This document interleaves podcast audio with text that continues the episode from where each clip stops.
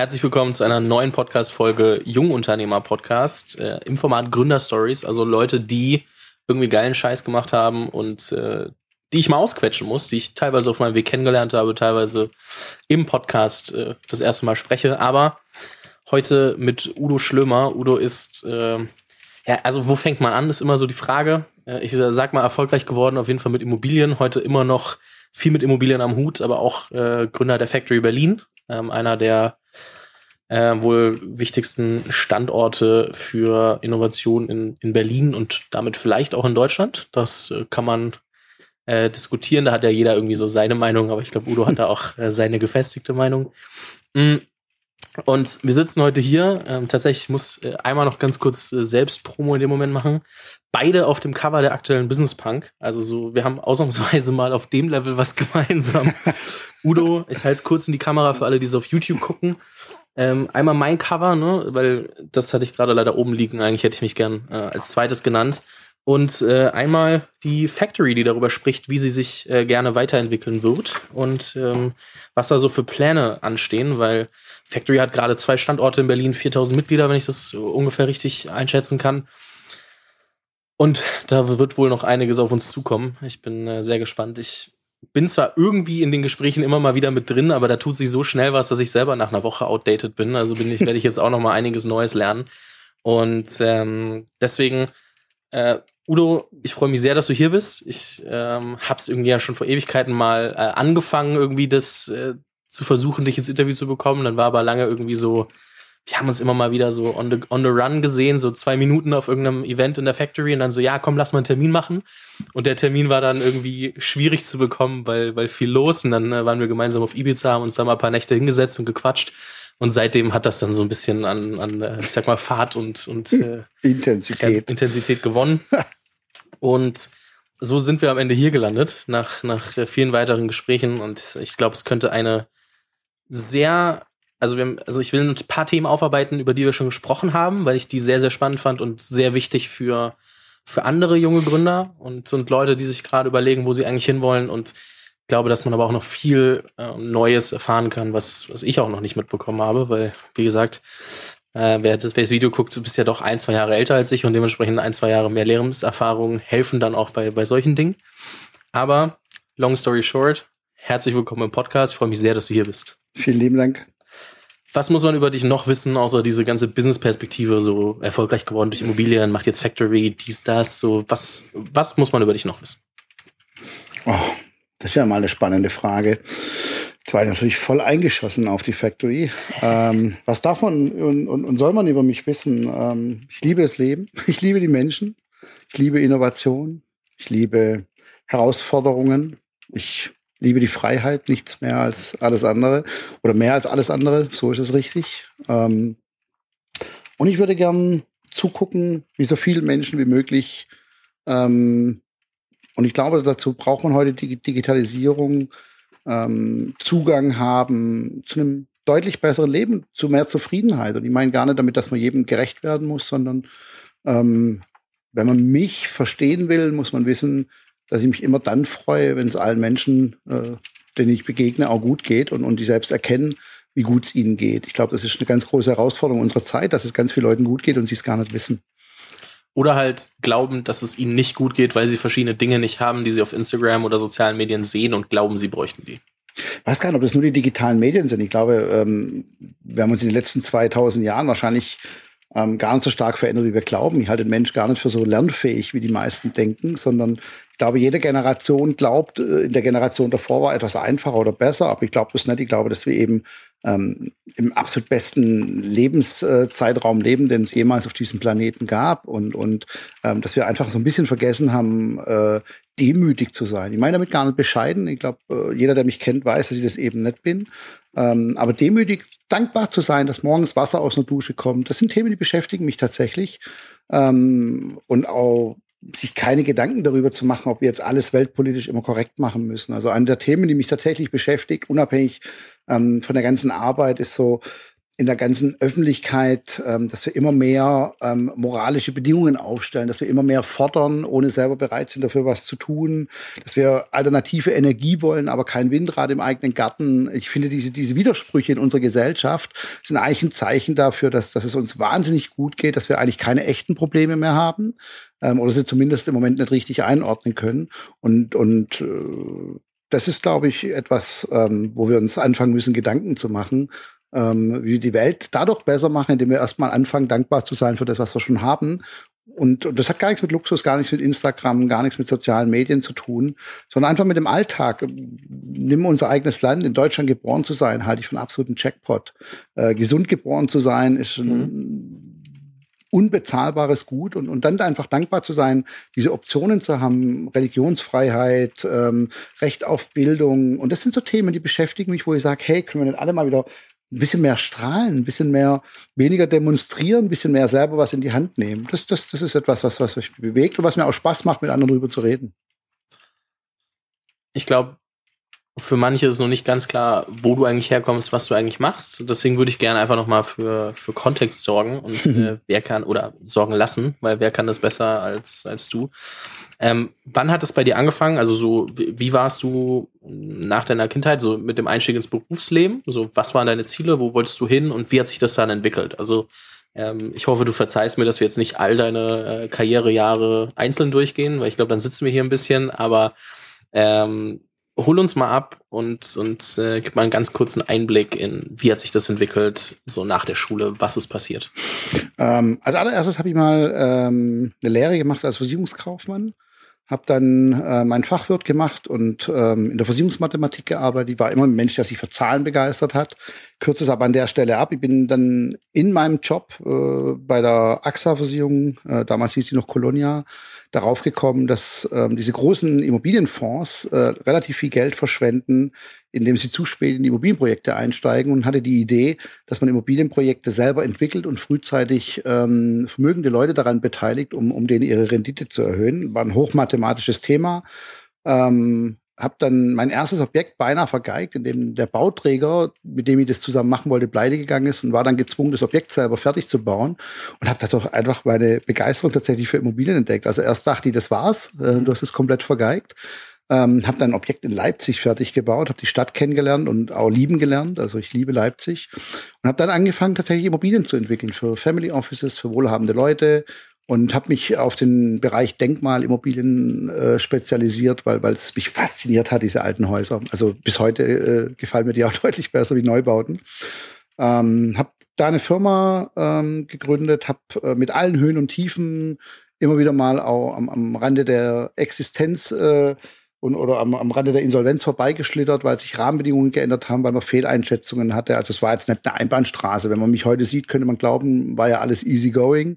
Nein, da gab es schon auch ordentlich auf die Fresse, da gab es schon ordentliche Rückschläge und, und habe auch oft gedacht, ähm, ich scheider ähm, und habe es mit viel Glück und Hilfe anderer Leute und, und Ausdauer und Kondition dann geschafft, irgendwie das immer hinzukriegen und habe dann in der Jahrtausendwende, ähm, dann waren wir nur noch in Berlin tätig, ähm, stark von den äh, Marktsteigerungen profitiert und, und konnte mein Unternehmen äh, mehrheitlich an Lehman Brothers verkaufen, 2006, als es die noch gab, die große Investmentbank.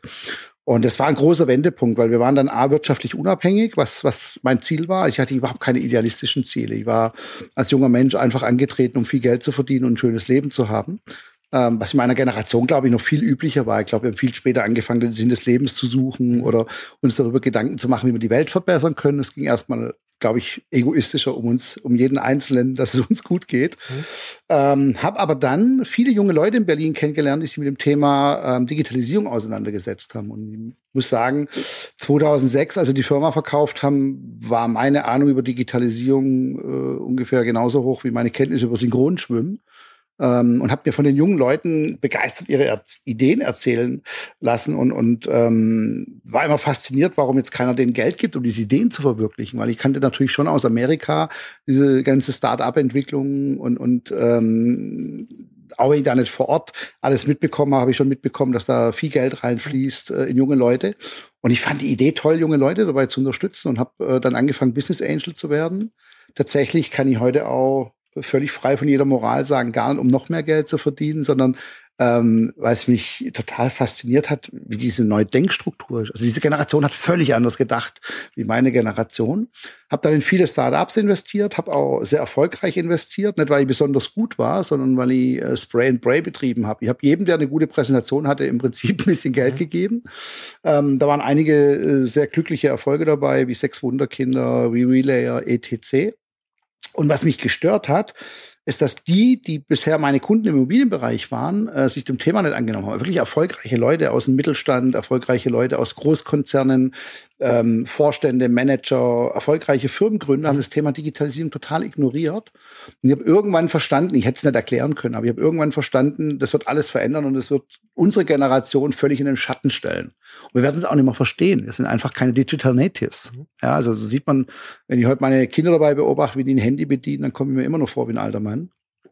Und dachte, naja, das Thema kannst du jetzt selber nicht mehr komplett äh, rocken, aber du kannst äh, die alte äh, oder die Old Economy zusammenbringen mit den Startups und habe so ein paar äh, Kunden aus meiner Immobilienbranche eingeladen nach Berlin, habe gesagt, guckt euch mal diese tollen Startups hier an. Und die haben alle gesagt, naja, aber mal ganz ehrlich, da jetzt dritter Hinterhof Kreuzberg, vierter Stock, ähm, zehn Kästen Bier, das sieht jetzt nicht nach einem seriösen Unternehmen aus.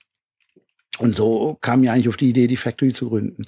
Habe ich gesagt, naja, wenn jetzt ähm, die Startups sich äh, nicht leisten können, sich in einem guten Umfeld zu präsentieren und die Manager, äh, ich sage jetzt mal, fast böse geblendet werden wollen, ähm, so never get a second chance to make a first impression, ähm, dann mach doch das, was du ganz gut kannst. Bau einen Campus, steck deine ganzen Startups da rein.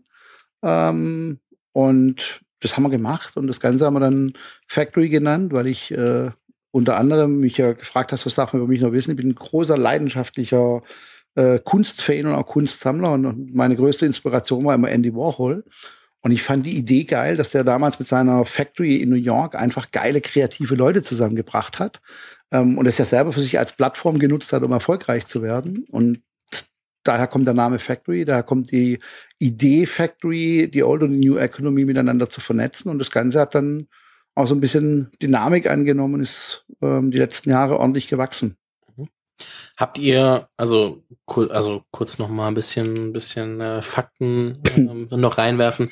Factory hat jetzt irgendwie so 22, 23.000 Quadratmeter, wenn ich es richtig weiß, ja. irgendwie so 4.000 Mitglieder. Viereinhalb. Ähm, irgendwie sowas. Dann ähm, ein paar Corporates, die auf jeden Fall dabei sind, die namhaft sind. Also man, man findet Audi, man findet Siemens, man findet McKinsey, man findet und so weiter. So, sei einfach mal dahingestellt, sind ein paar gute Startups raus entwachsen. Ähm, auch haben wir schon ein paar Mal drüber gesprochen. Ähm, wenn man nicht immer weiß, dass sie aus der Factory kommen, aber wenn man sich da mal umguckt, wer da angefangen hat, dann ist da schon echt einiges dabei.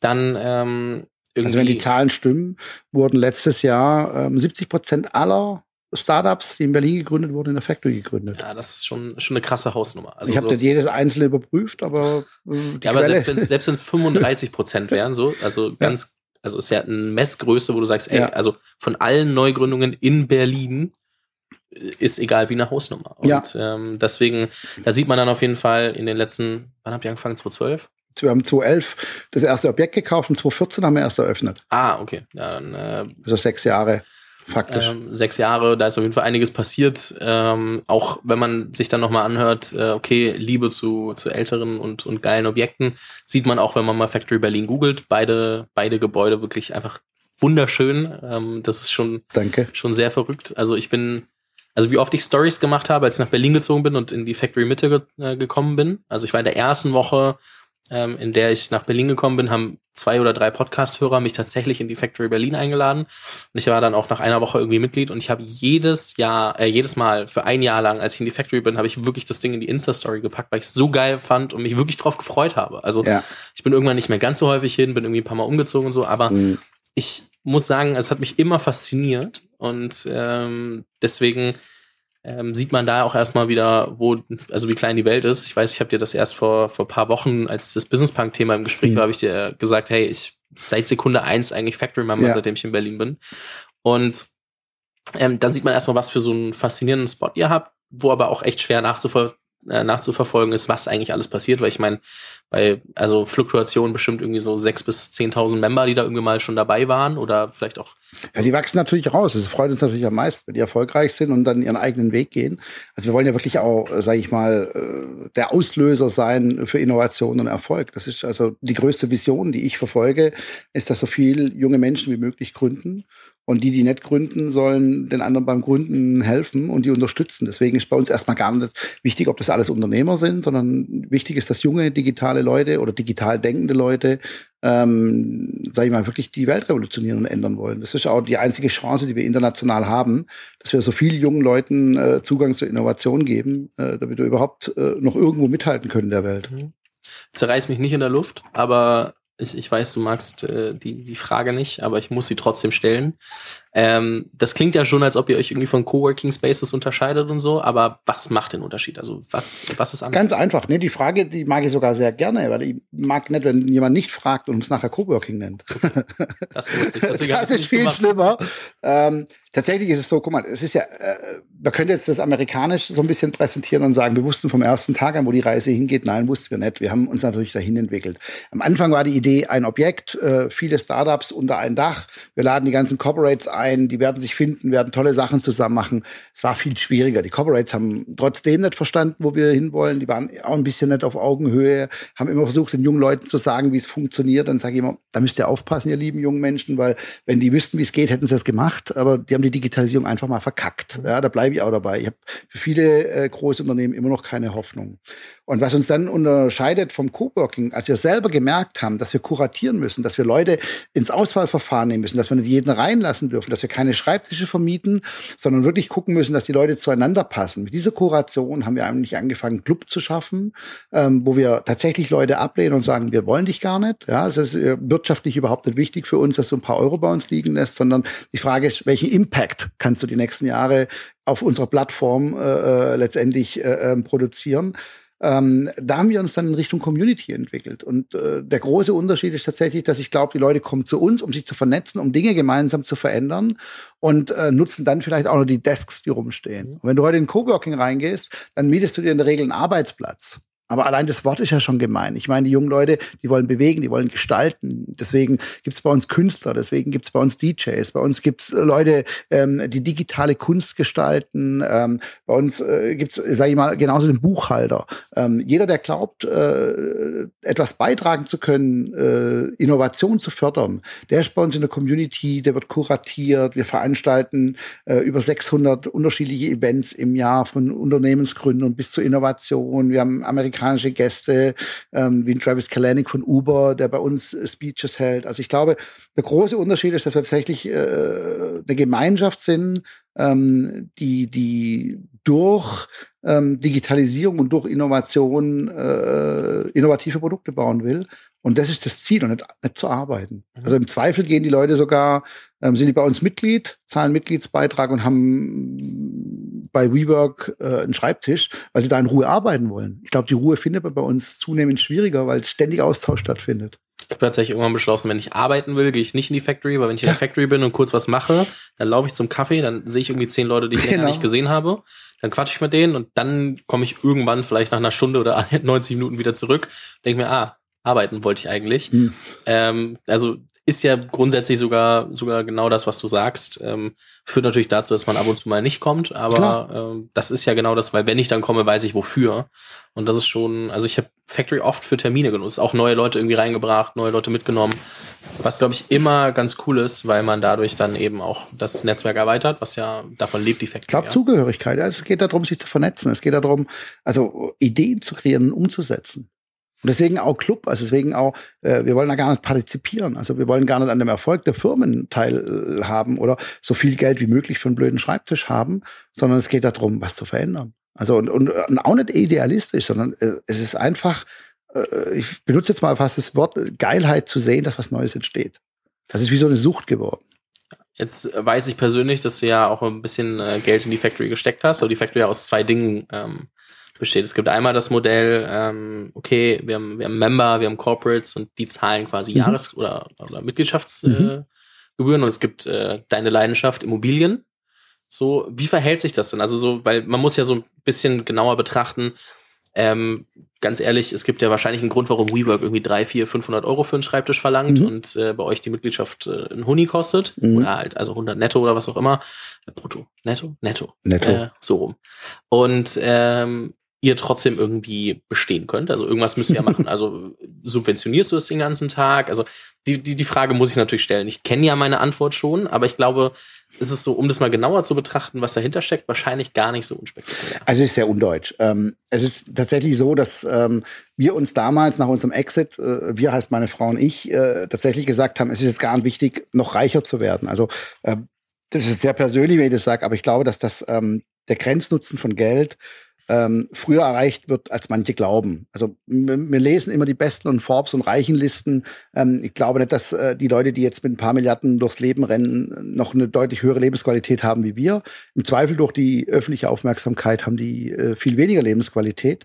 So, man muss gar nicht unfassbar reich sein, um sich seine Wünsche und Träume zu erfüllen, ja, weil äh, will jetzt nicht blöde Standardsprüche nur raushauen, aber man kann tatsächlich nur drei, vier Mal am Tag essen und das hört sich schon nach viel an.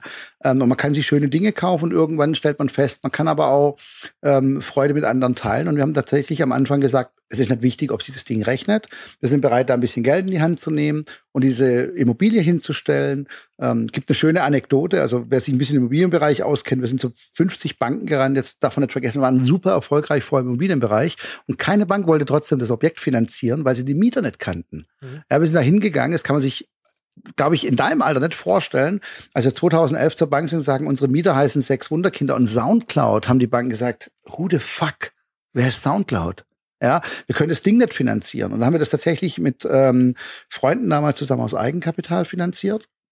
Ähm, und es ist bis heute so, dass das operative Geschäft, dass wir diese Plattform zur Verfügung stellen, immer noch keinen Gewinn abgeworfen hat äh, nach neun Jahren, ähm, sondern für uns das große Glück, dass wir die Immobilien besitzen und uns dadurch das leisten konnten, weil die Immobilienwert gestiegen sind. Also wenn du ähm, harte Fakten willst, dann haben wir bis heute ähm, knapp 25 Millionen äh, in den Betrieb der Factory gesteckt, ähm, in dem Glauben, dass wir für unsere Kinder gerade ähm, eine nachhaltige Zukunft bauen, die ähm, ohne Factory in Deutschland im Zweifel schlechter aussehen würde. Ja, also wenn irgendwann die nächsten zehn Jahre ähm, noch zwei, drei große Companies auf dieser Plattform entstehen, die, die unseren Standort Deutschland nachhaltig ähm, besser machen, dann bin ich sehr happy, weil ich, weil ich, weil ich meinem Land äh, sehr dankbar bin, weil ich Europa sehr dankbar bin, weil ich mit Leidenschaft Europäer bin.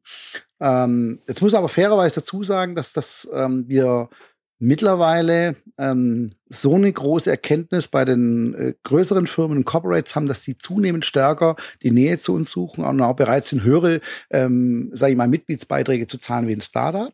Und wir uns schon immer äh, mehr aus dieser Verlustzone rausarbeiten und, und wenn es so weitergeht, auch ohne ähm, diese Immobilienbeteiligung wirtschaftlich unabhängig sein können. Das wäre natürlich schön. Ähm, aber im Moment ist eine Mischkalkulation tatsächlich. Also wenn wir WeWork rein auf, auf Miete gesetzt hätten in fremden Objekten, hätte es ziemlich wehgetan. Mhm.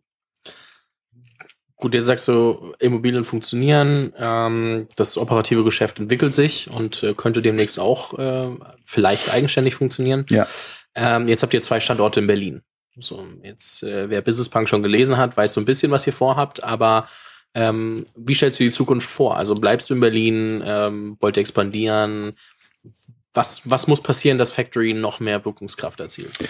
Naja, es, es kommt natürlich wieder ein deutsches Thema. Weißt du, wir, haben in Deutschland, ähm, also alle Politiker sind bei uns ein- und ausgegangen. Ja, also wirklich, äh, selbst ein Macron war da, ähm, äh, Pritzker, die, die amerikanische US-Außenministerin, ähm, wir haben wirklich eine hohe Aufmerksamkeit gehabt, ob, ob das ein Wobereit war. Äh, der Bundespräsident hat damals die Grundsteinlegung gemacht. Ähm, ich war damals noch naiv genug, um zu glauben, ähm, dass wir in Zusammenarbeit mit der Politik nachhaltig eine Aufmerksamkeit haben, um das Thema Digitalisierung, um das Thema äh, Innovation stärker zu fördern. Wir haben bis heute nie irgendein Feedback von der Politik bekommen, die uns wirtschaftlich hätte supporten können. Wir haben ein total schwieriges Investitionsverhalten in Deutschland also auf der einen Seite ärgert es mich immer, wenn, wenn alle sagen, es gibt zu wenig Geld. Ähm, das stimmt ja nicht. Wir haben mehr als genug Geld. Wir haben nur nicht äh, den Mut, es zu investieren. Mhm. Also du wirst in Deutschland überhaupt äh, keinen Investor finden, der bereit ist, einen Amazon 15 Jahre lang in den roten Zahlen zu finanzieren, auf die Wette hin, dass es ein Winner Takes It All äh, Markt gewinnt. So, das heißt, äh, die, die deutschen Investoren kommen alle und wollen irgendwelche KPIs, Revenues, Cashflow, positive Zahlen im vierten, fünften Jahr sehen. Damit ist kein digitales Wachstum möglich. Deswegen ähm, ist der Glaube in den letzten Jahren bei mir nicht unbedingt gewachsen, äh, dass wir ein eigenes Google oder ein eigenes Amazon bauen. Ähm, aber wir haben natürlich andere Stärken. Wir sind dezentral sehr gut. Ähm, und deswegen, nachdem sich bisher wirtschaftlich nicht gerechnet hat und die Politik immer zu uns kommt und sagt, wollt ihr uns nicht supporten, wollt ihr nicht äh, in unterschiedlichen Städten eine Factory aufmachen und wir immer wieder sagen, ja, was seid ihr denn bereit dafür zu tun, ähm, brechen diese Kommunikation relativ schnell ab. Weil der Deutsche sonnt sich gerne im Erfolg anderer, aber wenn er selber Geld in die Hand nehmen soll, was gar kein Investmentgeld sein soll, was einfach mal also sei mir nicht böse, wenn ich sage, wenn jemand 500 Millionen besitzt und, und 100 Millionen vergeigt, indem er glaubt, Digitalisierung und Innovation zu fördern und nachher nur noch 400 Millionen besitzt, dann hat er doch zumindest mit den 100 Millionen äh, für einen Zeitraum von 10, 15 Jahren wahrscheinlich 10.000 Arbeitsplätze geschaffen. Und wenn man das Glück hat, dass ein Unternehmen da rauskommt, äh, das Weltmarktführer in irgendeinem Bereich ist, dann hätte man doch super Investment. Scheißegal, ob für den das dann eine persönliche äh, Rendite ist. Also da fehlt mir in der deutschen Denke ähm, sage ich mal, der Mut. Und deswegen haben wir immer gesagt, wir werden in keine andere Stadt gehen, weil Berlin wenigstens noch gegenüber allen anderen Städten den großen Vorteil hat, dass es einen internationalen Mindset hat. Also zum einen haben wir ähm, jetzt durch Corona natürlich im Moment ein bisschen außer Kraft gesetzt, ähm, eine riesen Clubszene, ähm, die junge Leute anzieht. Ich sag mal den Vorteil günstiges Wohnen, das haben wir ja vergeigt. Mhm. Ja, das hatten wir natürlich die letzten Jahre. Ähm, aber äh, da können wir jetzt mit allen auf Augenhöhe reden und sagen, okay, das sind wir leider auch nicht mehr im Wettbewerbsvorteil. Aber wir sind äh, in der Freizeitgestaltung, in der Clubszene, ähm, in der Internationalität. Kein Mensch muss Deutsch sprechen in Berlin. Man kommt mit Englisch durch. Dadurch haben wir eine hohe Attraktivität, junge Leute aus dem Ausland herzuziehen. Und es wird jetzt, glaube ich, durch dass wir im Moment ähm, in der Statistik durch Corona weltweit als als äh, Wonderland äh, dastehen, auch noch äh, höhere Nachfrage geben an jungen, brillanten Leuten, die in Deutschland leben wollen. So. Auf der anderen Seite haben wir natürlich dezentrale große Vorteile. Wir haben natürlich gute Fertigungen, wir haben gute Ingenieure in anderen Städten. Ähm, also so geil Berlin für Innovation steht, so wenig steht es für Nachhaltigkeit und Produktion. Mhm. Und ähm, ich glaube, dass wir im Hardware-Bereich schon noch eine ganze Menge bewegen können. Und deswegen haben wir tatsächlich jetzt nach, nach jahrelangen internen Kampf beschlossen, uns unterschiedliche Standorte in Deutschland anzugucken. Wir gucken uns Standorte wie Leipzig an, viele junge Leute, sensationelle Universität. Wir gucken uns ähm, Standorte wie Hamburg an, wo tatsächlich, muss man sagen, von der Politik große innovative Projekte auf den Weg gebracht werden. Ähm, wir haben ja in Berlin schon das Problem, muss man sich nichts vormachen, äh, dass, dass wir eigentlich eine nicht funktionierende Politik haben. Kann auch Vorteile haben, weil, weil keiner auf den Sack geht. Ähm, aber de facto merken wir schon, wenn wir mit anderen Städten sprechen, dass die Bemühungen, uns zu unterstützen, deutlich größer sind. Ähm, wir gucken uns Städte wie Köln, Städte wie Düsseldorf an, wo wir einfach sagen, ähm, das sind Standorte, das sind sensationelle Firmen, äh, da ist wirklich viel Geld da, dass man vielleicht, wenn man vor Ort präsent ist, auch ein bisschen mehr motivieren kann. Und deswegen glauben wir, dass wir die Expansion jetzt angehen und, und, und sind mit vielen Projekten im Moment in Verhandlungen. Ähm, auch wieder natürlich mit dem Ziel, äh, die Immobilien zu besitzen, auch mit dem Ziel, das wirtschaftlich so lösen zu können, dass die Startups und die Mitglieder günstige Beiträge haben. Ähm, weil wir wollen ja nicht, dass jemand für unseren Beitrag arbeiten muss, sondern den muss er irgendwie so zahlen können, damit er dann die Zeit nutzen kann, eben auch nachzudenken. Ja? Wir haben ja alle keine Zeit mehr nachzudenken. Also Factories wird jetzt dann das äh, neue McDonalds der Tech-Szene.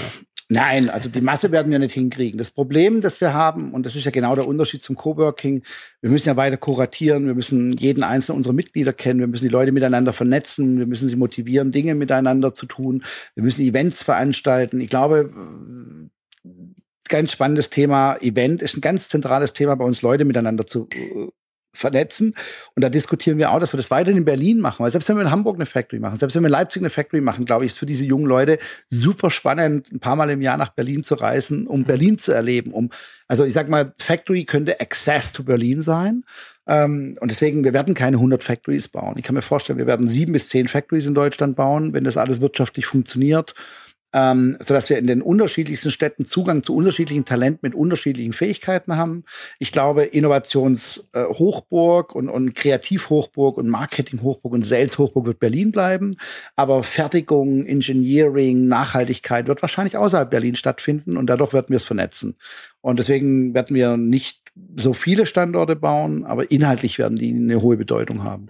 Ja, ich glaube auch, dass dann halt viel dieses äh, interdisziplinäre und, und die Leute zusammenbringen ähm, wichtig ja. wird, weil wenn du dann irgendwas in Berlin hast, was halt irgendwie ähm, jemanden sucht für Produktion, für irgendwie äh, Hardware-Themen und mhm. du auf einmal dann sagst, hey, aber da sitzt doch einer in, genau. ob es jetzt Leipzig, äh, Köln, wie auch immer, ist ja egal, was für ein Standort, aber halt in einem der anderen Standorte und du sagst, hey, guck doch mal da.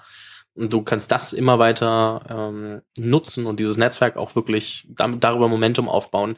Dann ist es ja auch so, dass du auf einmal irgendwie 100 Euro im Monat dafür bezahlst, dass du halt wirklich so ein krankes Netzwerk hast. Ne? Genau. wirklich überall ähm, alles finden kannst, so, wenn du weißt, wie du suchst. Also ich habe ja selber 30 Jahre mein Netzwerk aufgebaut und kenne wirklich unfassbar viele Menschen, äh, sowohl in Deutschland wie international. Und bin unfassbar glücklich, dass wenn ich irgendein Thema habe, immer jemand weiß, wen ich anrufen kann. Und ich glaube, das ist ein schön, schöner Hinweis von dir. Also ich würde das durch die Factory gern für Leute wie dich in deinem Alter beschleunigen. Ich würde gerne, du musst den gleichen Weg wie ich 30 Jahre gehen, um das gleiche Netzwerk zu haben, sondern ich will, dass es in fünf Jahren für dich zugänglich ist. Und da sind wir auch bei einem wichtigen Thema. Und das ist äh, auch nochmal ein großer Unterschied zu, zu, zu klassischen Offices, ähm, ist dieses Give First. Also wir erwarten auch von unseren Membern, dass die dann auch mhm. anderen Membern dabei tatsächlich helfen, ihre Probleme zu lösen. Also man kann nicht nur taken, man kann nicht auf die Factory kommen und einfach nur was rausnehmen. Ja, man muss bereit sein, Exchange, man muss, muss bereit sein, reingeben, rausnehmen. Und es muss aus einem gesunden Verhältnis sein. Ist auch ganz angenehm, also wenn man nochmal auf den Kurationsprozess zurückkommt. Ich meine, ich kann da ja ein bisschen aus Erfahrung sprechen, sowohl weil Freunde sich beworben haben und teilweise auch abgelehnt wurden, genauso wie ich dann halt eben auch dadurch reingerutscht bin. Ähm, ist ja schon so, dass man sieht, dass wann immer irgendwie euch das äh, aufgefallen ist, dass jemand vielleicht zu sehr ähm, vorhat, dort Sales zu machen oder eher Geschäftsmodelle genau. verfolgt, die indi also implizieren, dass er dort Sales machen wird, Absolut. Äh, auch oft abgelehnt wurde, was ich sehr spannend fand, weil auch Corporates, by the way, wir haben große Brands, also wir, haben, wir haben eine der größten deutschen Banken abgelehnt, die uns schon im Bewerbungsgespräch klar gemacht hat, dass sie Zugang zu unseren Membern sucht. Also die können gern zu uns kommen und sagen, wie können wir unser Produkt oder können wir ein ganz neues Produkt oder können wir uns disruptieren und können wir uns ganz in Frage stellen. Aber wenn einer kommt und bei mir Sparbücher verkaufen will, ähm, ja, das ist halt genau das ist auch so ein deutsches Problem dass man erstmal sagt, ähm, ich zahle jetzt äh, x Euro im Jahr, was kriege ich denn zurück? Man muss als großes Unternehmen verstehen, hey, ich komme auf die Plattform und es dauert im Prinzip vielleicht zwei, drei Jahre, bis ich ein Geschäftsmodell finde, von dem alle profitieren und das Deutschland ähm, letztendlich wirtschaftlich stärker macht und nicht, ich versuche jetzt kurzfristig über Sales äh, meine KPIs äh, zu frisieren. Darauf haben wir keinen Bock. Mhm. Ja, ich finde es ganz spannend, also weil sich das halt auch oft äh, widerspiegelt und ich klinge vielleicht wie so ein kleiner äh, Fanboy und bin's wahrscheinlich auch. Also sonst, Hope gesagt, so. äh, die, die Factory hat mir ja viel, viel gegeben, viel geholfen. War tatsächlich auch, glaube ich, die erste Plattform, wo ich dann wirklich ähm, meine, meine ersten Fireside-Chats gemacht habe, also wo ich Leute mit auf die Bühne gebracht habe, die ich sowieso für Interviews äh, eingeplant hatte, dann gesagt habe, ey, ähm, lass mal machen und dann irgendwie Leute von, von euch gesagt haben, okay, klar. Aber kannst du dir vorstellen, wenn ich dir mal eine Gegenfrage stellen darf, dass jemand in einem Coworking Office hingeht, äh, äh sich auf eine Bühne stellt, 200 Leute einlädt und ähm, äh, denen wichtig ist, eine Botschaft zu vermitteln? Weniger. Darum geht nee, also, ich, also diese, so. diese, diese Aktivität von dir, das ist das, was wir, was wir, was wir fördern. Das ist, dass du auch dein Wissen mit allen teilst. Also es geht wirklich darum, Wissen zu teilen und nicht für sich zu behalten. Ja, das Geile ist ja auch, also ich weiß, wir hypen gerade so, so ein Step äh, nach dem anderen äh, immer weiter, aber ähm, und ich habe noch so viele andere Fragen, die ich noch unterbringen muss. Aber ähm, bei euch gibt's halt auch die Flächen und es war halt schon immer kommuniziert, dass man es machen kann. Und das war ja wirklich das, was dann auch ausgemacht hat, weil anfangs wusste ich natürlich nicht, was ich machen kann, so weil ich kam da rein, ich war selbst recht neu in dem ganzen äh, Geschehen. Ich meine, es war 2017, als ich nach Berlin gezogen bin. Da war ich noch äh, wirklich sehr naiv, glaube ich, verglichen mit heute. Und ich bin auch heute noch naiv. Aber, Hoffentlich, wollte ich gerade ähm, sagen. Ja. Aber dann ist noch naiver und wusste noch gar nichts. Ne? Ich habe den Podcast jetzt irgendwie ein, ein Dreivierteljahr gemacht oder so. Und äh, es hat sich dann trotzdem irgendwie entwickelt, weil ich wusste, okay, die Möglichkeit besteht. Und als sie dann da war, wusste ich, mit dem ich sprechen muss. Es hat sich dann alles irgendwie ergeben und ist so wie so, ja, wie so ein Puzzle hat sich zusammengefügt. Und es war schon sehr hilfreich und, und sehr, sehr spannend, wie das, was man, also was ihr euch wahrscheinlich irgendwo gedacht habt, so das soll passieren aber wir können eigentlich gar nicht so richtig kontrollieren, wie es bei jedem ankommt, dann doch funktioniert hat. Also es ist ja trotzdem so eine Wette, dass es funktionieren kann. Aber auch das Wichtige, Fabian, bei einer Plattform. Also wir haben am Anfang die Diskussion gehabt, wollen wir ähm, Shares for Rent machen? Wollen wir äh, von den Unternehmen irgendwas abverlangen? Und dann haben wir gesagt, nein, es funktioniert, es muss, muss absolut unabhängige Plattform sein. Ähm, also letztendlich, wenn eine Milliardenfirma entsteht, partizipieren wir nicht direkt davon, indem wir Geld dafür kriegen, sondern indem wir eben, wie gesagt, äh, diese Nachhaltigkeit äh, für Europa letztendlich äh, als Belohnung haben. Ähm, und deswegen auch diese Räume, also vielleicht in deinem Alter nochmal ganz wichtig, oder für Leute in deinem Alter. Ähm, am Anfang kamen viele zu uns und sagen, naja, dann mach doch nur eine Plattform so eine Art LinkedIn. Also das schafft kein Vertrauen. Du musst in Räumen dich immer wieder begegnen, immer wieder Vertrauen aufbauen und dadurch entsteht dann eben wirklich was Großes. Ja. Also es geht eben auch nicht nur digital. Ich glaube, die Verbindung zwischen analog und digital, ähm, was heute ja viele schon behaupten, ist die Zukunft. Das, das haben wir schon vor ein paar Jahren für uns in Anspruch genommen, dass wir sagen, Vertrauen entsteht in einem Raum. Wenn du so auf die letzten äh, sechs Jahre, neun Jahre Factory insgesamt auch mit, mit Projektentwicklung oder, oder Immobilienentwicklung ähm, nachdenkst, was waren so Stolpersteine, wo du vielleicht trotzdem irgendwie so ein bisschen ins Wanken geraten bist und gesagt hast, ey, funktioniert das, lohnt sich das? Will ich das wirklich?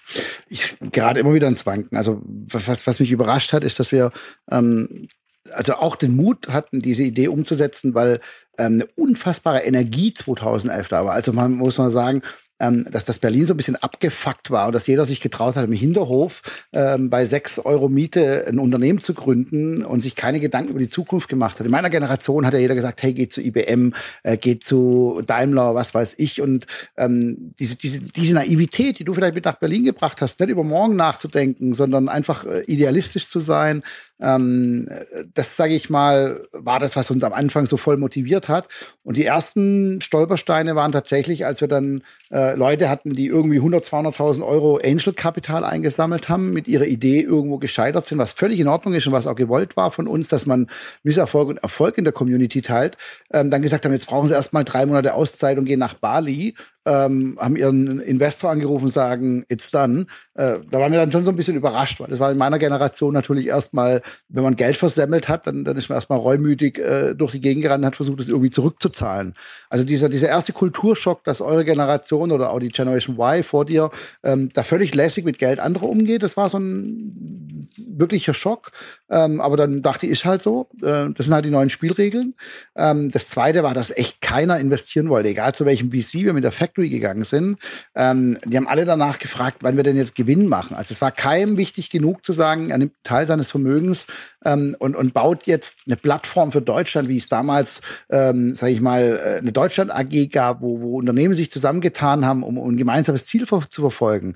Nein, jeder hat sofort nach Gewinn und Rendite gefragt. Also jeder sagt, oh, das ist toll, dass ihr beispielsweise eine Universität wie die Code University bei euch habt. Das ist toll, dass ihr eine eigene Schule wie die New School habt. Ähm, das ist toll, dass ihr ihr 4000 Leuten äh, ähm, durch Kuration ermöglicht, die Welt von morgen zu bauen. Aber wie verdienen ihr damit Geld? Mhm. Also dieses kurzfristige Denken, das hat mich tatsächlich auch zwischendrin immer wieder so frustriert, dass ich gesagt habe, lohnt sich das Ganze? Wenn es doch keiner will.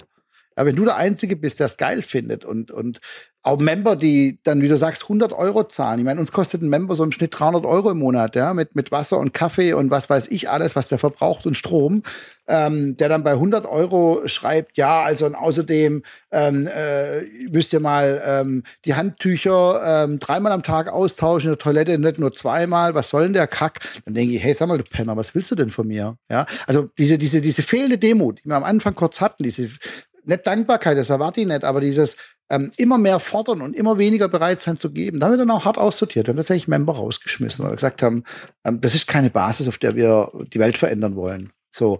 Und wie gesagt, nachdem es dann auch wirtschaftlich immer mehr Geld war, das wir da reingesteckt haben. Am Anfang waren wir gedacht, komm, ich schmeiß mal ein, zwei Millionen rein.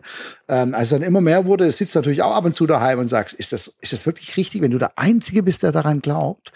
Ähm, und das muss auch fairerweise sagen, es war ja dann nicht so. Wir haben dann wirklich ähm, Unterstützer gefunden, wie Max Wiesmann, wir haben Unterstützer wie Marc Brucherseifer, der vom ersten Tag an dabei war. Ähm, wir haben äh, ähm, Unterstützer wie ein Patrick Adenauer gefunden, wie ein Daniel Egetter. Also wenn man die Leute mal googelt, sind alles Unternehmer, ähm, äh, die ganz großen Glauben haben. Später kamen Rolf Schrömgens und Florian Heinemann dazu.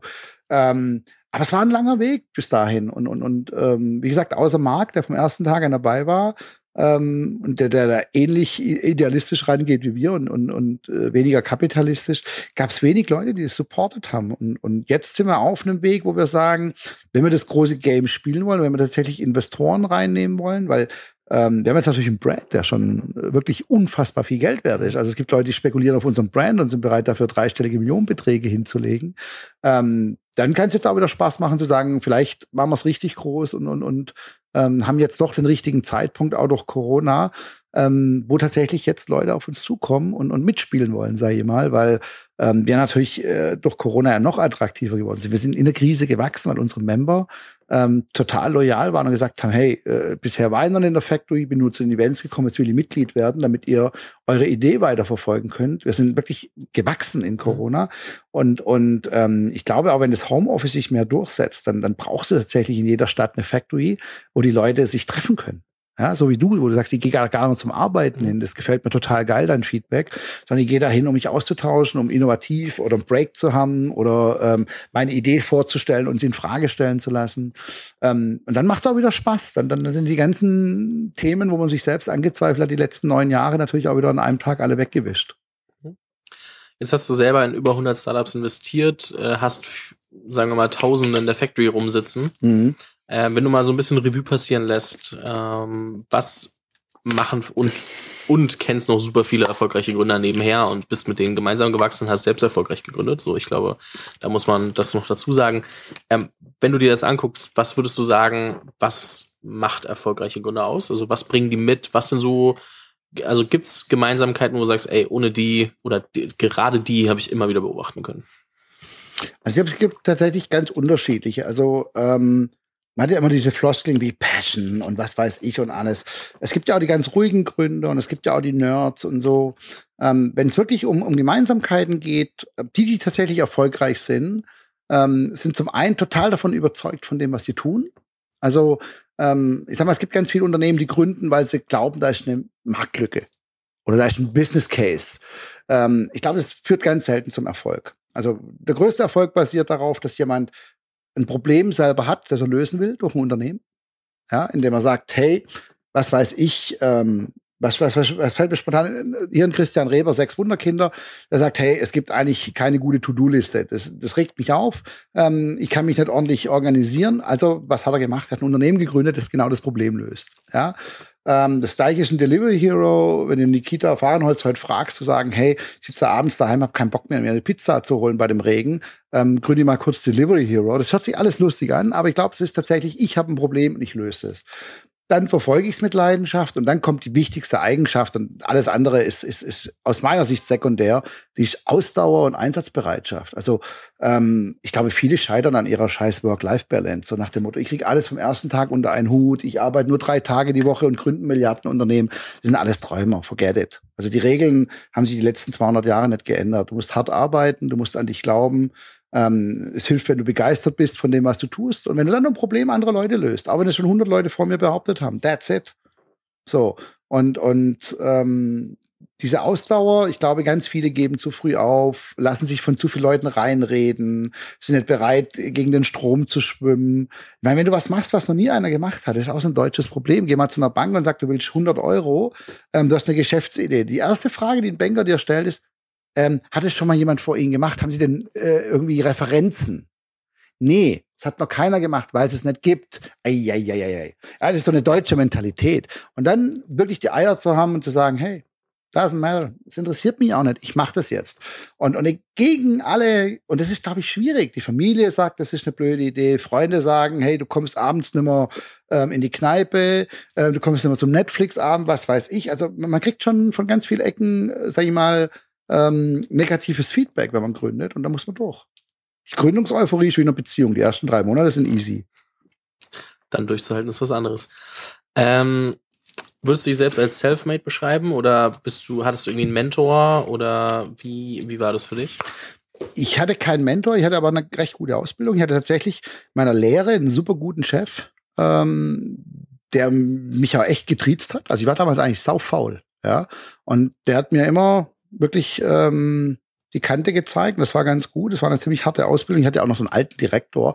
Kann man sich halt überhaupt nicht mehr in der politisch korrekten Welt vorstellen. Der lief mit der Zigarre noch durchs Haus. Wie geil ist das denn?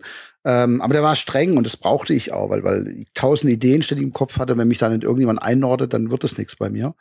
Ähm, danach schon self-made, aber ich hatte immer ganz, ganz tolle Leute, die mich supportet haben. Also auch in der Krise. Ich habe ähm, sag ich mal, würde ich sagen, bis zu meinem 30. Lebensjahr einfach gnadenlos hart gearbeitet gegen den Rest der Welt und, und habe irgendwie 18 Stunden am Tag reingehauen und hatte auch keinen Mentor, habe dann aber durch diese Immobilien ganz tolle Menschen kennengelernt, die mich wirklich supportet haben, die auch in der Krise da waren, die hinter mir gestanden sind, ja.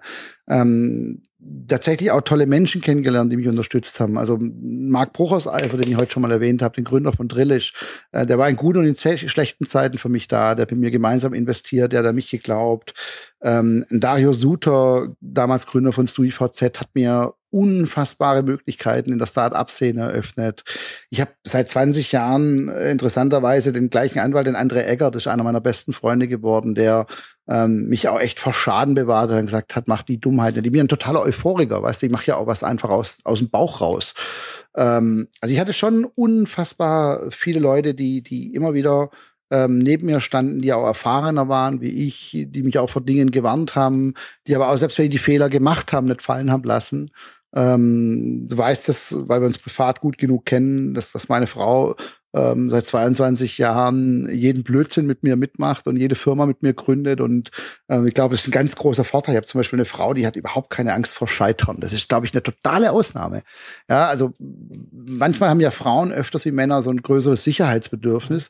Ähm, das hat meine Frau gar nicht. Im Gegenteil, die hat dann diese New School gegründet, weil sie findet, Bildung muss sich ändern in Deutschland. Also ich hatte immer das Glück, die, die richtigen Leute kennenzulernen. Und, und ich hatte wenig Leute in meinem Umfeld, die mich äh, vor meinen Dummheiten gewarnt haben. Und wie gesagt, wenn, dann, dann standen sie nachher doch hinter mir. Mein Bruder ist seit meiner Kindheit mein engster und bester Freund, selber Unternehmer. Ähm, hat äh, immer, wenn, wenn, wenn eine Krise war, ähm, bis hin mich wirtschaftlich supportet, ähm, als ich total überinvestiert war. Also ähm, ich glaube, anders geht's auch nicht. Also Selfmade ist ganz schwierig, ob jemand wirklich so als einsame äh, Koryphäe gegen den Rest der Welt gewinnt, da habe ich meine schwersten Zweifel. Also ich bin absoluten Teamplayer und, und, und habe, ähm, wie gesagt, äh, immer das Glück gehabt, dass Leute um mich rum waren, äh, die mich supportet haben. Und ich gebe das auch so weiter. Ich, ich helfe auch unfassbar vielen Menschen, ohne da wirtschaftliche Interessen zu verfolgen, weil es einfach sich geil anfühlt, ähm, wenn du weißt, dass Leute dich äh, unterstützt haben, dass du jetzt Leute unterstützt. Also von dem her würde ich schon immer als Teamplayer sehen. Also diese einzelne Person gegen den Rest der Welt glaube ich nicht. Ich habe dich irgendwann mal gefragt, da saßen wir bei dir im Büro in der Factory Mitte, ähm, erstens, ähm, wie sich dein Leben verändert hat und, und äh, als du dann irgendwann mal genug Geld hattest und wirtschaftlich unabhängig warst und auch ähm, was du so jemandem wie mir empfehlen würdest. Und ich will es nicht vorher schon zusammenfassen. Ich würde, also selbst wenn du vielleicht das jetzt minimal anders erzählst, ich äh, gebe dann meine Perspektive nochmal dazu. Aber in dem Moment ähm, hat mir das einfach eine neue Perspektive eröffnet, so einfach eine trotzdem nochmal irgendwie das anders zu sehen und über anders über darüber nachzudenken, wie ich vielleicht an, an viele Themen rangehe. Und deswegen will ich das hier nochmal noch mal nach und nach aufarbeiten. Also ich weiß, wir haben nicht irgendwie noch zehn Stunden dafür. Wir machen irgendwann mal noch einen Grundkurs mit dir, so wie, wie investieren und so weiter und so fort. Aber ähm, ich finde es einfach nur wichtig, da, da nochmal deine Perspektive drauf zu bekommen. Wenn jetzt so ein, so ein 23-jähriger Wicht wie ich zu dir kommt und sagt, Udo, guck mal, ich mache hier meinen Podcast, ich verdiene noch nicht so viel Geld, dass ich jetzt sage, ich kann da irgendwie viel Geld überall reinstecken und, und investieren. So, ich irgendwie arbeite an, an, an Unternehmen. So, wie, wie werde ich irgendwie ähm, finanziell stabiler? So, wie investiere ich? Was soll ich mir angucken? Und wie viel Geld brauche ich überhaupt, um glücklich zu sein? Also, ähm, ich selber muss mich ja immer wieder daran erinnern, ähm, also mit allen Höhen und Tiefen, ähm, dass diese Unabhängigkeit hätte auch schief gehen können. Also bei mir war es tatsächlich so, ähm, ich habe relativ hoch gepokert. Ich habe deswegen den Tipp kann ich nicht jedem geben. Ich habe keine große Angst vorm Verlieren. Also ich dachte immer, kein Geld haben ist auch okay. Ähm, viel Geld haben ist super ähm, so mitschwimmen und, und dir dein Leben lang als Angestellter irgendwie sagen zu lassen, was du willst und 30 Jahre dein Reihenhaus abzahlen, das funktioniert für dich nicht. Das habe ich relativ früh gemerkt. Ähm, deswegen habe ich schon immer all in und, und deswegen hätte das auch schief gehen können, wie gesagt. Ähm, wenn es tatsächlich um Vermögensaufbau geht, also ich glaube, dass man mit zwei, drei Millionen, das ist unfassbar viel Geld, ähm, tatsächlich alles im Leben haben kann, was man nicht braucht. ja, ähm, wenn du mich heute nach meinem idealen Leben fragen würdest, rückblicken, würde ich sagen, ähm, Wahrscheinlich ist cool, ein eigenes Haus zu haben. Das, das ist aber auch so ein bisschen mir selber geschuldet, weil ich gerne ähm, auf den Garten gucke und, und gerne meine Ruhe habe und wenn ich laute Musik habe, äh, mich eigentlich nicht unbedingt mit meinem Nachbar drunter abstimmen will. So, hat wieder was mit Unabhängigkeit zu tun. Ich finde es persönlich auch geil, vielleicht noch ein Haus irgendwo anders zu besitzen, wo man sagt, da ist ein Ort, äh, an den kann ich mich total zurückziehen, der bedeutet für mich Urlaub, der bedeutet für mich Abwesenheit. Weil egal, wo man sein Haus in der Nähe von der Arbeit hat, ist doch irgendwo immer der klassische Lifestyle. Ähm, ich weißt du selber auch aus unserem aus unserer Freundschaft, Fabian, ich selber habe einen Uhrentick. Ich sage immer, jeder sollte eine geile Uhr besitzen. Da können jetzt Leute lachen und sagen, brauche ich nicht, dann haben sie schon mal äh, ein paar Euro gespart. Ähm, ich persönlich bin auch ein Autofan. Da ist in eurer Generation ja eher so der Mindset, dass man keins mehr braucht. Ich finde, wenn man ein schönes Auto hat, ist das ganz cool. Deswegen zwei, drei Millionen ähm, ist, ist eine ganze Menge Geld und, und äh, auch nicht schlecht, wenn es fünf Millionen sind. Ähm, weil, was ich jedem empfehlen würde, wäre tatsächlich Immobilien zu investieren. Nicht, weil ich mein Geld zum großen Teil damit verdient habe, sondern weil die meisten jungen Leute ganz schnell reich werden wollen. Und das halte ich für den großen Fehler. Ich glaube, man muss Vermögen nach und nach aufbauen. Ähm, wenn man dann das Glück hat, ein Unternehmen zu gründen und es verkaufen kann und, und auf einmal über Nacht 10 Millionen mehr hat, ist das, ist das wahnsinnig und, und, und unerwartet und toll und fühlt sich gut an und dann kann man ganz viel dumme Sachen machen und vielleicht auch mal Geld für Dinge ausgeben, die kein Mensch braucht, ja, was wir vielleicht eh alle tagtäglich machen äh, mit unserer Erwartung an unseren Lebensstandard. Ähm, aber ich würde tatsächlich meinen Fokus ähm, darauf setzen, auf vermietete Immobilien, die dann der Mieter für mich mit abzahlt ja, da kann man auch gerne mal einen Podcast dazu machen, wie funktionieren Immobilien. Da stehe ich gerne zur Verfügung, weil so schwer ist das Thema nicht. Ähm, ich würde tatsächlich so lange in Miete wohnen, würde mir erst eine Wohnung kaufen, würde nie eine eigengenutzte Wohnung haben, weil die zahle ich alleine ab. Aber wenn ich mir eine Wohnung kaufe und die vermiete und wir bedenken, dass wir im Moment ein wahnsinnig günstiges Zinsumfeld haben und mich unterstützt einer dabei, mein Vermögen aufzubauen, ist es wirklich mit das Komfortabelste, was man tun kann.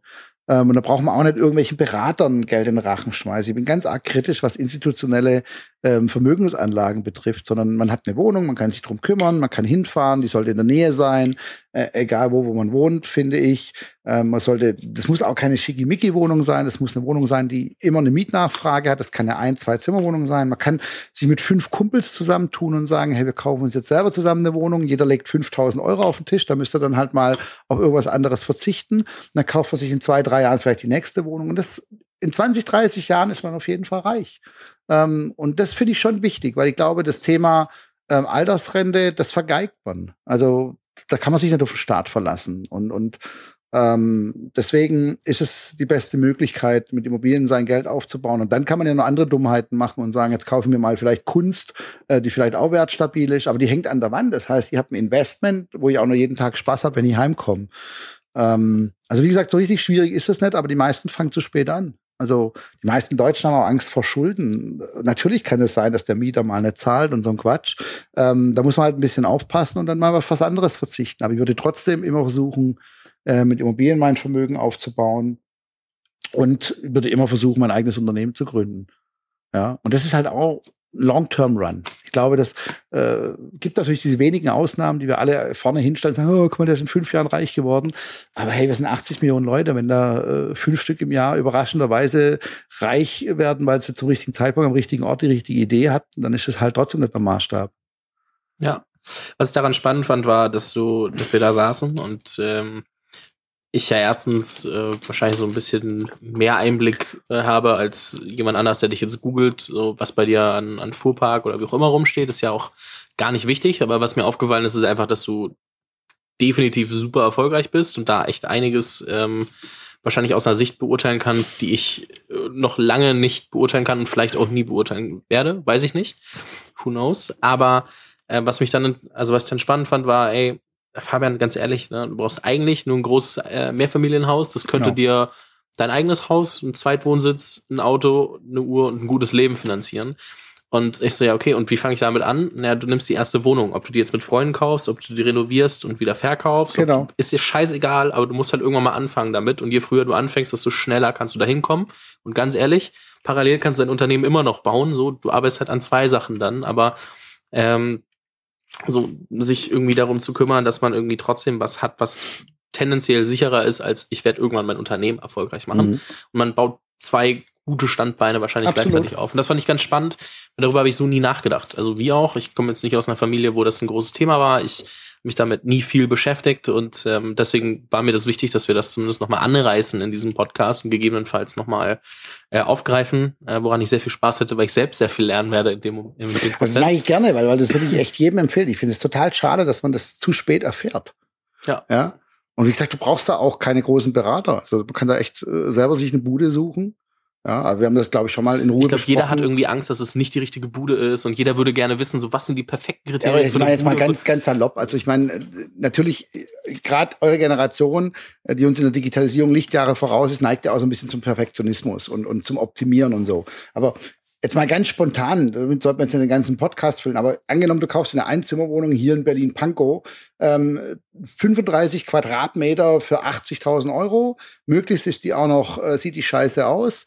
Ähm, und du sanierst die 18 äh, Wochen äh, Ende lang mit deinen Kumpels, steckst da 10.000 Euro rein. Ähm, dann hast du wahrscheinlich schon 10.000 verdient, weil sich keiner vorstellen kann, dass die nach der Renovierung so viel schöner aussieht. So, und dann vermietest du die ähm, und, und dann ist die halt durch Inflation in 20 Jahren mindestens mal das doppelte Wert aus meiner Sicht. Ähm, also und wenn es dann nicht die beste Bude ist, sondern eine Bude, äh, wo der Nachbar halt eine bessere hat, dann hast du trotzdem angefangen.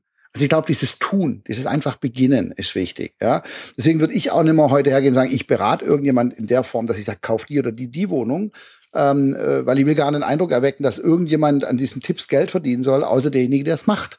Und auch da ist es immer wieder das Gleiche, Fabian. Ich gebe die Tipps ja irgendwie 50 Leuten und keiner tut's. Dann denke ich ja, come on. So, und die zwei, die es dann doch getan haben am Schluss, ja gut, die haben halt eine Bude. Meine, meine allererste Wohnung habe ich gekauft in Köthen. Ja, das liegt am Arsch der Welt. Ähm, das war damals so ein Steuersparding. Äh, hast du 50 Prozent auf den Neubau Abschreibung bekommen. Das wird nie vergessen, 1996. Ähm, die Bude ist heute zum Beispiel nicht mehr wert, wie ich damals bezahlt habe. Aber durch die ganze Denkmalabschreibung, ja, hat sich das Ding für mich gerechnet, weil ich Steuern gespart habe. War das mein bestes Investment? Nee. Ja, wäre ich reich geworden, wenn ich nur solche Investments gemacht hätte? Nee, aber es war halt der First Step. Ja. Lernst ja was draußen, dann merkst genau. du, was, was passt und ja. dann irgendwann. Die Bude werde ich immer behalten, weil sie einfach geil ist. Also es war halt die erste.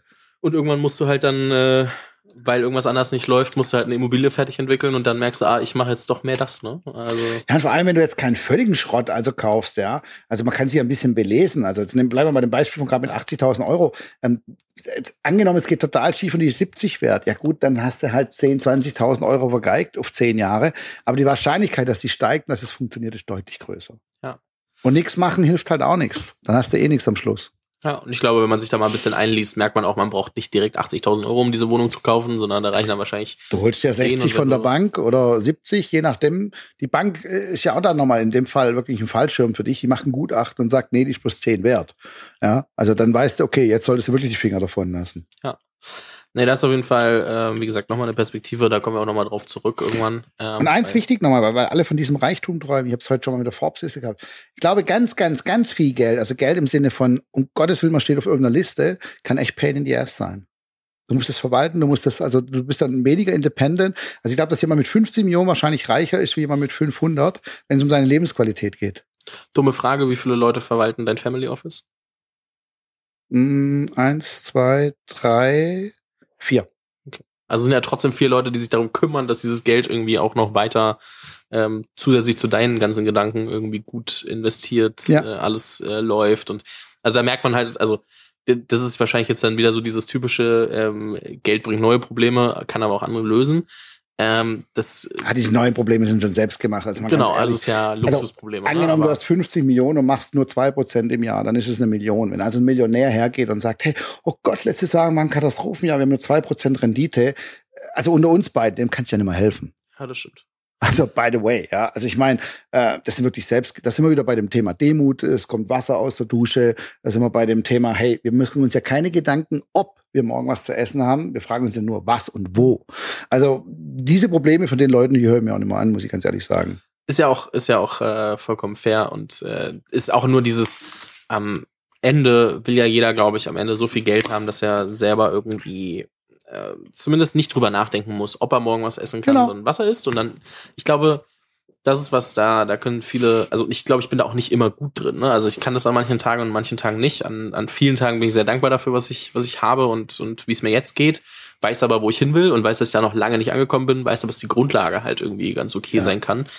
Ähm, merke aber auch an anderen Tagen, dass ich halt irgendwie denke, fuck, und jetzt dies und das und das kriege ich nicht und das hat nicht funktioniert. Also es gibt ja so, ist ja Stimmungsschwankungen. Das hat doch jeder, ne? oder? Genau, also Stimmungsschwankungen also ich, sind ja normal. Weil wenn ich Biografien lese, denke ich immer, sind alles nur Superheroes. Ja. Ich habe dann irgendwann mal mit zunehmendem Alter gemerkt, nee, nee, jeder hat seine eigenen Probleme. Auf jeden Fall. Und ich glaube, das äh, darf man auch immer wieder, wieder sagen. Und ähm, ja, also grundsätzlich finde ich das Thema natürlich super spannend, also weil ich ja selber auch ein paar Ziele habe, sonst hätten wir uns wahrscheinlich nie gut verstanden, so doof das klingt, aber ich glaube, es hilft schon, dass ich immer mal wieder mit neuen Ideen auch auf dich zukomme und, und auch. Äh ja, vor allem, weil du fleißig bist. Ich kann ja, kann ja keine faulen Leute leiden. Also weißt du, ich finde jemand, der am Strand von Mallorca sitzt mit der Gitarre und sagt, mir reichen sieben Euro am Tag, vielleicht sind es auch 70, ich habe keine Ahnung, den finde ich schon geil. Aber der hat ja irgendwann mal Gitarre spielen wenigstens gelernt. Aber Leute, die da sitzen und sagen, andere haben die Verantwortung, dass es mir gut geht, also das wäre auch ein abendfüllendes Thema zwischen uns. Das geht mir echt auf den Sack.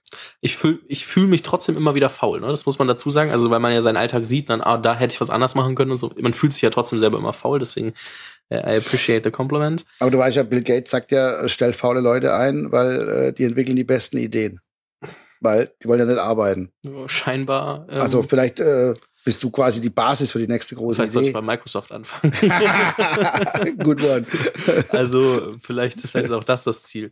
Nee, aber ähm, wir sehen, es wird auf jeden Fall noch äh, mindestens eine weitere Podcast-Folge geben. Freue mich auf jeden Fall schon drauf. Und ähm, ansonsten bin ich sehr gespannt, äh, wann, wie, wo und was ihr verkündet, wo es denn als nächstes hingeht mit der Factory. Mein Gefühl sagt, mir geht relativ schnell. Ja, äh, ich bin, ich bin äh, sehr gespannt. Und ähm, an sich wie gesagt, ich freue mich auf die nächsten Podcast-Folgen, die wir machen und ähm, auf alles, was da kommt. Und sag schon mal ganz großes Dankeschön ähm, für deine Zeit, fürs Podcast-Interview. Ich bedanke mich. Und ähm, weiterhin viel Erfolg. Let's do it. Danke, mein Lieber, dir auch. Hat Spaß gemacht. Dankeschön.